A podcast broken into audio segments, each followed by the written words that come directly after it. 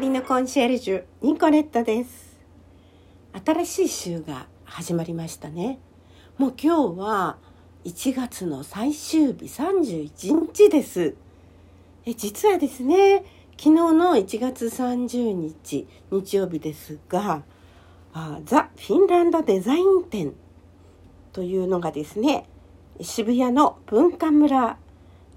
で開催されていて最終日だったんですね。もうどうしようかなと思ったけれども最終日だし、えー、行った方が行ってよかったな。行かなくて後悔するよりは行った方がいいかなと思って行ったんですけどもね。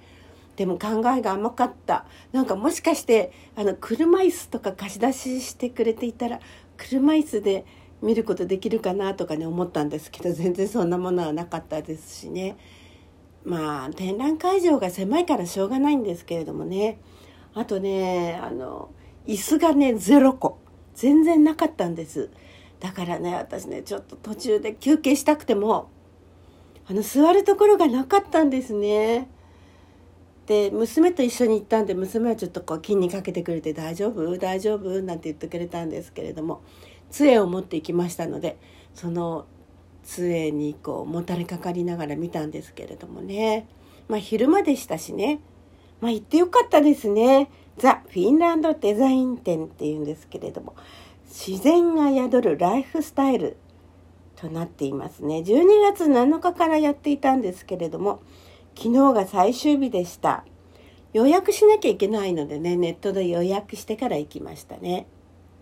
幸せの形はここにあるっていうんですけれども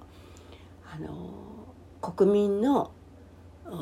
幸せ度っていうか幸福度。もうナンバーワンに近いような国ですよね。あと福祉も充実していて。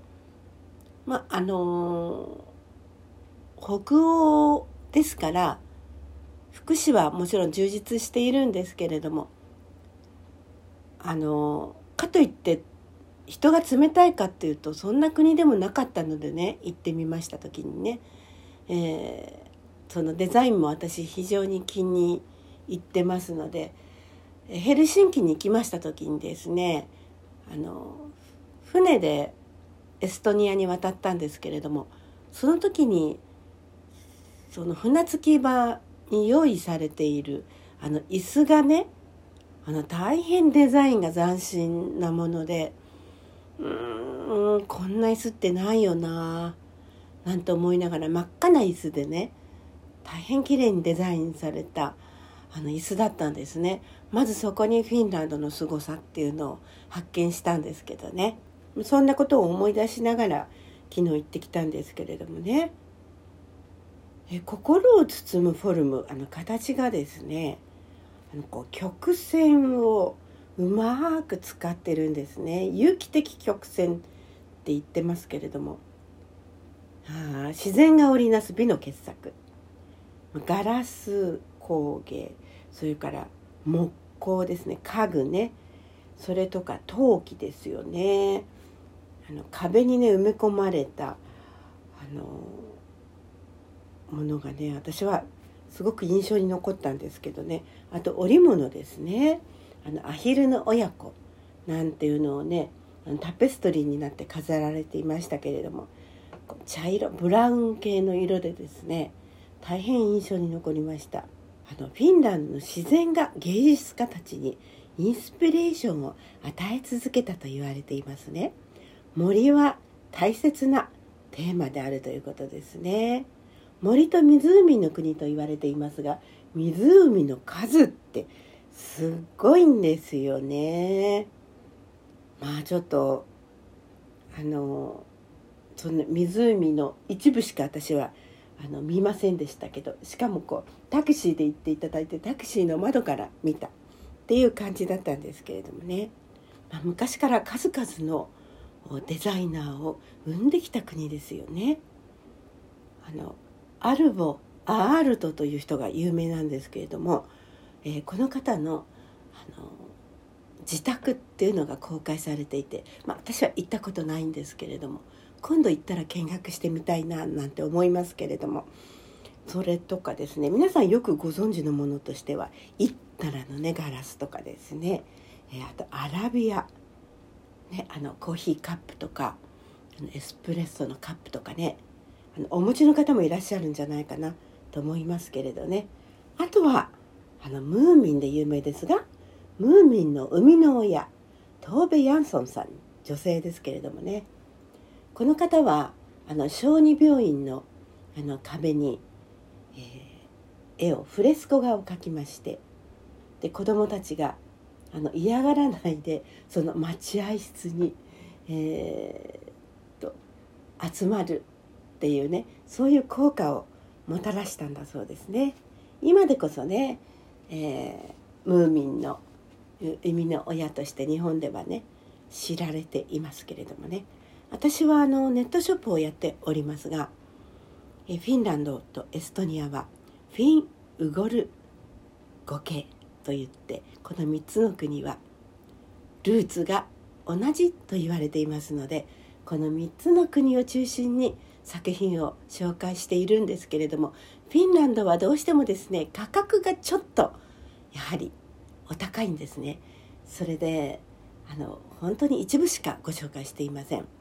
あのフィン・レイソン社というねあの有名なあの家庭用テキスタイルの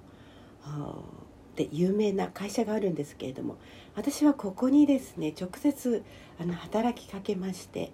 あの取引ができないかと10年ぐらい前ですかねあのフィンランドにメールを出したことがあるんですけれどもそしたら、まあ、それは可能ですよと。でも、えー、某有名商社がですねあのうちの会社のものを一手に引き受けてやっていますのでそこと交渉された方が話は早いと思います。ということで一旦ですねその某有名商社にですね働きかけたことはあるんですけれども対してこちらにねあの儲けというかあのね利益をもたらしてくれないということが分かってそれでまあフィンランドから、まあ、直接買い買ってきたフィンレイソン社のあの朝でできたあの布巾というかそういうものをね何点か購入してきてそれを皆さんにお分けしたことはあります。まあ、当時はねそうですねいくらぐらいだったかな。そんなに高くなかったんですけれども何年か経ってまたフィンランドに行ってみたら値上げしてましたね。うん残念。それから、ま、マリメッコをご存知ですね。あのウニッコというかあの牛の柄とかですね私も2点ぐらいバッグ持ってますけれどもねあんまり使わないんですけどね、まあ、いつか使おうとは思っています。まあ、テキスタイル有名ですよね。お好きな方もたくさんいらっしゃいますよね。これはねエストニアでも作られていましてエストニアではこのマリメッコのお店ありましたね。行ってきましたけれどもね。何も買わなかったですけどね。個人的にはイッタラのガラスの愛用者です。グラスね使いやすいですね。持ってますよ。皆さんもお持ちでしょ？あとはあのアラビアのカップとかはありますけれどもね。ちょっと取っ手がついてないので陶器ですから熱いものを入れると手があっちっちって感じでね。どんな風に使おうかなと思ってるだけでまだ何大して使ってないんですけれどもねうんとにかくデザインの国で娘はデザイナーだからあのフィンランドはデザインの国だから行こうよって言いましたら「えそうなの?」なんて言ってまあ知らない人は知らないんですね。フィンランドは1917年に、え、ロシアですか？ソ連ですか？あのロシアかから独立したんですよね。それまではそういうロシアの影響っていうのはたくさん受けてましたからあのあの国に行くとロシア語の看板とかですねロシア人もたくさん見かけますよね。うん、でもまあ仲良くやってるという感じが近いですからね。すぐ隣ですもんね。サンクトペテルブルクとかね。仲良くやってるようですけれどもね。早くから独立して、えー、国としては成功した国ではないですか？首相も女性ですしね、えー、もう参考にしたい点がたくさんありますね。このラジオトークでもフィンランドのことたくさん語りましたのでどうぞ聞き直してみてくださいね。以上ザ・フィンランドデザイン展のご報告でした。ニコレットでした。それではまた。